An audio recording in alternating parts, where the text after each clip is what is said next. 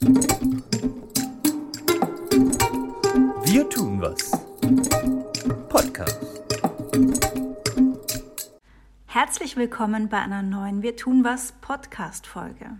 Dieses Mal nehmen wir euch mit ins Nordburgenland zu Elke Schmelzer. Sie ist Biologin und Outdoor-Managerin in der St. Martins Therme und Lodge. Mit ihrem Team setzt sie zahlreiche biodiversitätsfördernde Maßnahmen um. Wir begleiten sie bei einem Rundgang und schauen uns an, was hier alles getan wird. Wo sind wir hier? Also wir befinden uns vor dem Haupteingang der St. Martinstherme und Lodge ähm, im Frankirchen im Burgenland. Also wir versuchen hier äh, Menschen darauf aufmerksam zu machen, dass sehr wohl ein Miteinander geht und dass man eben verschiedene kleinere und größere Maßnahmen ergreifen kann, um eben der Natur auch ihren Platz zuzusichern. Ihr seid ein Vier-Sterne-Plus-Hotel. Ja. Wie passt das zusammen? Es passt besser zusammen, als man denkt. Also die Menschen erwartet höchste Qualität, höchste Standards ähm, in allen Bereichen. Aber trotzdem liegen wir auf einem unglaublich wertvollen Fleck hier im Osten Österreichs. Und wirklich vor dem Haus fangen wir an, ähm, die Arten wertzuschätzen, die Arten dem Gast sichtbar zu machen und auch zu präsentieren. Wo ich ganz stolz bin, ist, dass wir jetzt einerseits hier so einen schönen Haustierstall haben mit verschiedenen Nutztierarten. Und das ist natürlich auch gleichzeitig ein extrem wertvoller Lebensraum für verschiedenste Arten, von den kleinsten Insekten bis auch einmal zum Marder, der da vielleicht des Nächtens durchschleicht. Was halt wirklich schön ist, dass wir auch jedes Jahr hier unsere Rauchschwalben wieder antreffen, die hier äh, mit Begeisterung brüten, genügend Insekten finden, ähm, weil ja da rund um den Stall eben genug Futter vorhanden ist. Und ähm, natürlich auch achten wir, dass sie auch Baumaterial bekommen. Also wir lassen ihnen extra da so eine kleine Gatschlacke immer stehen, die wir sowieso, wenn man die äh, ganzen Tiertränken und so weiter reinigt, ähm, die sowieso automatisch entstehen. Und das ist so ein richtig herrliches Zusammenleben zwischen Nutztieren und Wildtieren. Und ganz kleine, einfach angebrachte Bretter schützen dann auch noch Besucher vor möglichen ähm, Glück von oben sozusagen. Und äh, ja, das passt wunderbar zusammen und wir sind sehr, sehr stolz auf unsere verschiedenen Schwalbenarten. Schwalbe und Nutztiere passt gut zusammen, hast du gesagt. Welche Nutztiere gibt es denn hier? Also wir sind ganz stolz auf unsere weißen Barockesel, eine ganz alte Haustierrasse, die auch in St. Martins hier Platz gefunden hat. Dann haben wir Ziegen, Schafe, Hühner, Hausgänse, sogar Brandgänse, also wirklich Kaninchen, also wirklich ganz, ganz viele Tiere. Du bist sehr stolz auf die Mehlschwalben. Ihr habt sie ja jetzt nicht nur in eurem Stall, sondern auch an der Hausfassade. Genau, also da leben die Rauchschwalben und an der Hausfassade eben haben wir dann die Mehlschwalben, wo man dann unmittelbar auch die ähm, Nester vergleichen kann. Das ist einfach wahnsinnig spannend, diese, diese kugeligen Kobel, die die Mehlschwalbe eben oben an, an, an einem der höchsten Kanten der Therme errichtet hat. Und ähm, ja, das ist so nach einigen Jahren passiert, dass sie mit dem Bauen begonnen haben und mittlerweile ist es wirklich so eine schöne große Kolonie geworden, ein, ein Schwalbennest neben anderen. Und ich bin sehr, sehr stolz darauf, dass wir das schützen durften und dass wir da sämtliche Maßnahmen ergriffen haben, welche Maßnahmen habt ihr ergriffen? Also wir haben natürlich, ähm, wie soll ich sagen, das Problem bemerkt, dass so manche Haushalte kennen, wenn, wenn sich Schwalben, also vor allem Mehlschwalben an den Fassaden an, wie sagt man da, andocken, Nisten, Nisten versuchen, ähm, dass äh, natürlich der Code ein Thema ist. Und es ist halt so, dass da sind viele Fenster und da ist eine Straße und sie bauen halt dort und natürlich gibt es Hinterlassenschaften und da muss eine Lösung gefunden werden. Wir haben hohe Qualitätsstandards, wir haben natürlich ganz hohe Hygienestandards, aber auf der anderen Seite ist es für uns selbstverständlich, dass wir alles tun, diese Art, die ja mittlerweile auch nicht mehr so häufig in der Region anzutreffen ist, ähm, zu schützen und zu stützen und zu unterstützen. Und deswegen haben wir Codebretter angebracht, die ganze Länge nach. Also wir haben wirklich in die Außenfassade des Hauptgebäudes gebohrt, wo man sich vorstellen kann, dass der damalige technische Leiter nicht gerade mit einem Freudenschrei reagiert hat, aber es wurde gemeinsam beschlossen, von der Geschäftsführung unterstützt und ähm, auch finanziert was eben wirklich nicht selbstverständlich ist und zeigt, dass ähm, Naturschutz uns wirklich eine Herzensangelegenheit ist und man eben da, wo man die Möglichkeit hat, auch, auch ähm, wieder zurückgeben versucht oder zu teilen versucht. Und die Gäste honorieren das sehr. Wir haben sehr viele interessierte Gäste, die auch mit uns auf Birdwatching gehen und die das für sich beobachten, aber auch Gäste, die erst so in diese Naturthematik oder, oder ornithologischen Themen erst so hineinfinden, eben hier so, so, so richtig erfreut sind, dass es eben Projekte gibt, die zum Wohlfühlen beitragen. Die Maßnahmen kosten ja auch was.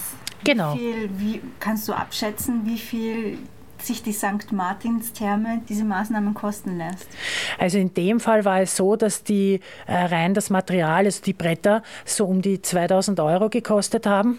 Und die Arbeitszeit, die wurde von unseren eigenen Kollegen und Kolleginnen investiert. Aber hätte man eine Fremdfirma dafür genommen, schätzt eben der technische Leiter, dass es so um die äh, 3000 Euro gekostet hätte. Also man kann sagen, in, in Summe ist es so 5.000 bis 6.000 Euro wert. Das war halt eine einmalige Investition, aber jährlich im Rahmen der Reinigung, der Außenreinigung, die schon passieren muss generell, aber wird das natürlich auch mitgemacht und so entstehen halt dann noch die Reinigungskosten von so circa 500 Euro, die man dafür dann auch noch einmal rechnen muss, weil ja da so ein extra Steiger kommen muss, weil das in einer äh, schwindelnerregenden Höhe ist. Ja das äh, Ornithologenteam bei uns im Haus, die zählen auch immer auch für BirdLife unsere äh, Schwalbenpopulation. Und 2022 haben sie 116 Mehlschwalbennester am Gelände erfasst und 78 davon waren auch mit Mehlschwalben besetzt. Und äh, drei von den Nestern äh, waren von Felssperlingen ähm, okkupiert sozusagen.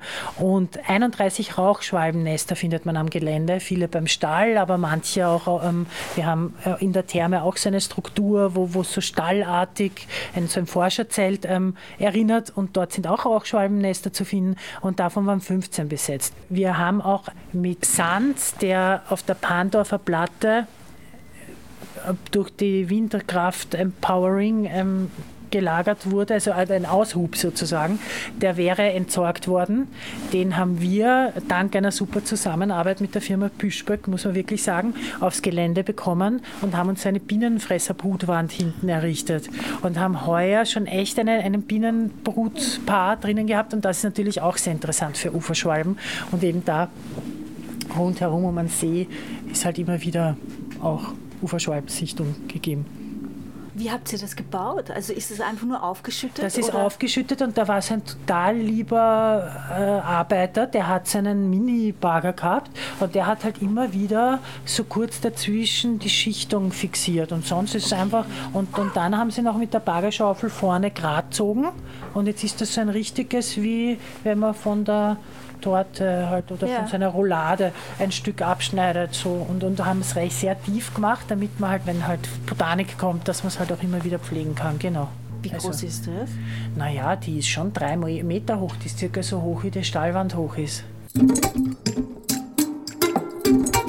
Wir haben rund ums Haus verschiedene Nistkästen montiert und direkt an der Therme und hier vor der Lodge ähm, Turmfalken-Nistkästen, weil das natürlich ein sehr geeignetes Bruthabitat ist. Und genau dieser Nistkasten vor der Lodge, der kommt aber bei Waldereulen auch sehr, sehr gut an und da matchen sich immer Turmfalken und Waldereulen, Waldohreulen, wer als erstes drinnen ist.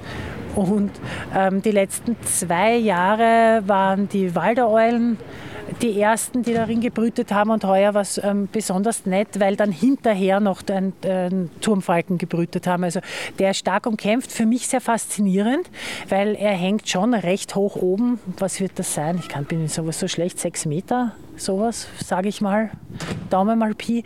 Aber das ist ja da wirklich der Haupteingang. Ja. Da geht's, man merkt das jetzt. Ja. Da, da reisen Leute an, da reisen Leute ab, da sind Mitarbeiter, da, da rollen Koffer, äh, da kommen Taxifahrer, da kommen Schulklassen. Ähm, das ist einfach so faszinierend, mit welcher Seelenruhe ähm, da oben dann trotzdem das Brutgeschäft erledigt wird. Ja. Also es, es geht halt auch wirklich miteinander und, und oft ist so, so eine Kleinigkeit schon etwas, hat schon einen Mehrwert für manche Arten. Wie viele Nistkästen habt ihr aufgehängt? An der Lodge selber für die Turmfalken ist einer ganz hoch oben auf der Therme, einer ist weiter vorn und, und hier ist eben einer platziert. Also da sind drei bis vier und rundherum sind eben auch für Singvögel und dann auch für Dohlen und es werden so, so, so 10 bis 15 Nistkästen sein, so in der Größenordnung. Und auf dem Dach gibt es ja auch eine. Genau, da haben wir im Rahmen von einem Projekt versucht, ein, so ein, ein Storchenstarternest zu errichten. Es ist uns auch gelungen. Und wir haben da eben auch sehr viel investiert, dass das Ganze natürlich wind- und witterungsfest ist und wirklich ähm, nach Vorlage agiert und auch die Zweige geschnitten und eingeflochten. Aber bis jetzt leider ähm, ist es noch nicht angenommen worden. Einmal sind Turmfalken da drauf gesessen. Ob sie da drin dann gebrütet haben, wage ich zu bezweifeln. Aber sie haben haben es eben sehr für ihre Show genutzt, aber ein Weißstorch war noch nicht da. Er war, waren zwar welche schon am Gelände, auch bei unserer Lacke, aber gebrütet hat noch keiner. Jetzt stehen wir hier direkt vom Eingang und da schaut es ein bisschen wild aus. Ja, also es sind hier Pflastersteine am Boden, wo man ähm, sich denkt am ersten Blick, naja, da sollte mal jemand mit einem Messer kommen und da bitte dieses Unkraut ausstechen. Wir haben das bewusst gelassen und geschaut, was da aus diesen Ritzen zwischen diesen äh, Pflastersteinen so alles rauskommt. Das ist unglaublich spannend. Wir sind in einer spannenden Region und das heißt, es verirren sich da auch sehr spannende typische Pflanzenarten her, die man eigentlich eher draußen in der Steppe oder im Naturschutzgebiet vermutet. Und da geht da unmittelbar neben dem Parkplatz der Steppensalbe zum Beispiel auf. Und was haben wir gemacht? Wir wir haben ihn einfach gelassen und ihn beschriftet. Und da steht jetzt eben drüber Streppensalbe. Und ähm, wir haben dann noch so eine, eine Informationstafel angebracht, wo uns eben wichtig ist, dass ähm, diese botanischen Kostbarkeiten auch ihre Berechtigung haben und nicht schier sind. Jetzt ist es herbstlich, jetzt schaut das ein bisschen natürlich trauriger aus, wenn man diese Blattrosetten sieht, aber im Sommer hat das herrlich bunt ge geblüht und es haben sich dann selbstverständlich auch Bienen her verirrt und ähm, die Leute haben mit einem bisschen einem, einem Lächeln im Gesicht hier diese Ecke für sich entdeckt. Und da gibt es eben auch Felsennelken zu sehen, kennt man eh noch schön oder eben die weiße Lichtnelke. Und dort kommt, treibt eine, eine Distelart aus, die ist schon sehr schön groß. Und ähm, ja, das Ganze ist einfach auch hier so ein interaktiver Lernraum, wo man die Arten sieht und dann auch gleich beschriftet hat und vielleicht ein bisschen reflektiert, ob der Vorgarten wirklich immer picobello ausschauen muss, ob zwischen den Pflastersteinen wirklich nie was aufkommen darf, wo doch leider manchmal auch zu so diversen Mittelchen gegriffen wird. Also das sind so die Kleinigkeiten, wo ich glaube, dass jeder für sich schon einen wesentlichen Beitrag setzen kann und im ganzen Großen dann wirklich zu einer doch äh, besseren Welt in Form von mehr Biodiversität und mehr Möglichkeiten für Arten beitragen kann.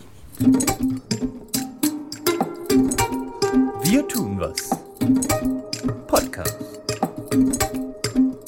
Dieses Projekt wird durch den Biodiversitätsfonds des Bundesministeriums für Klimaschutz, Umwelt, Energie, Mobilität, Innovation und Technologie gefördert.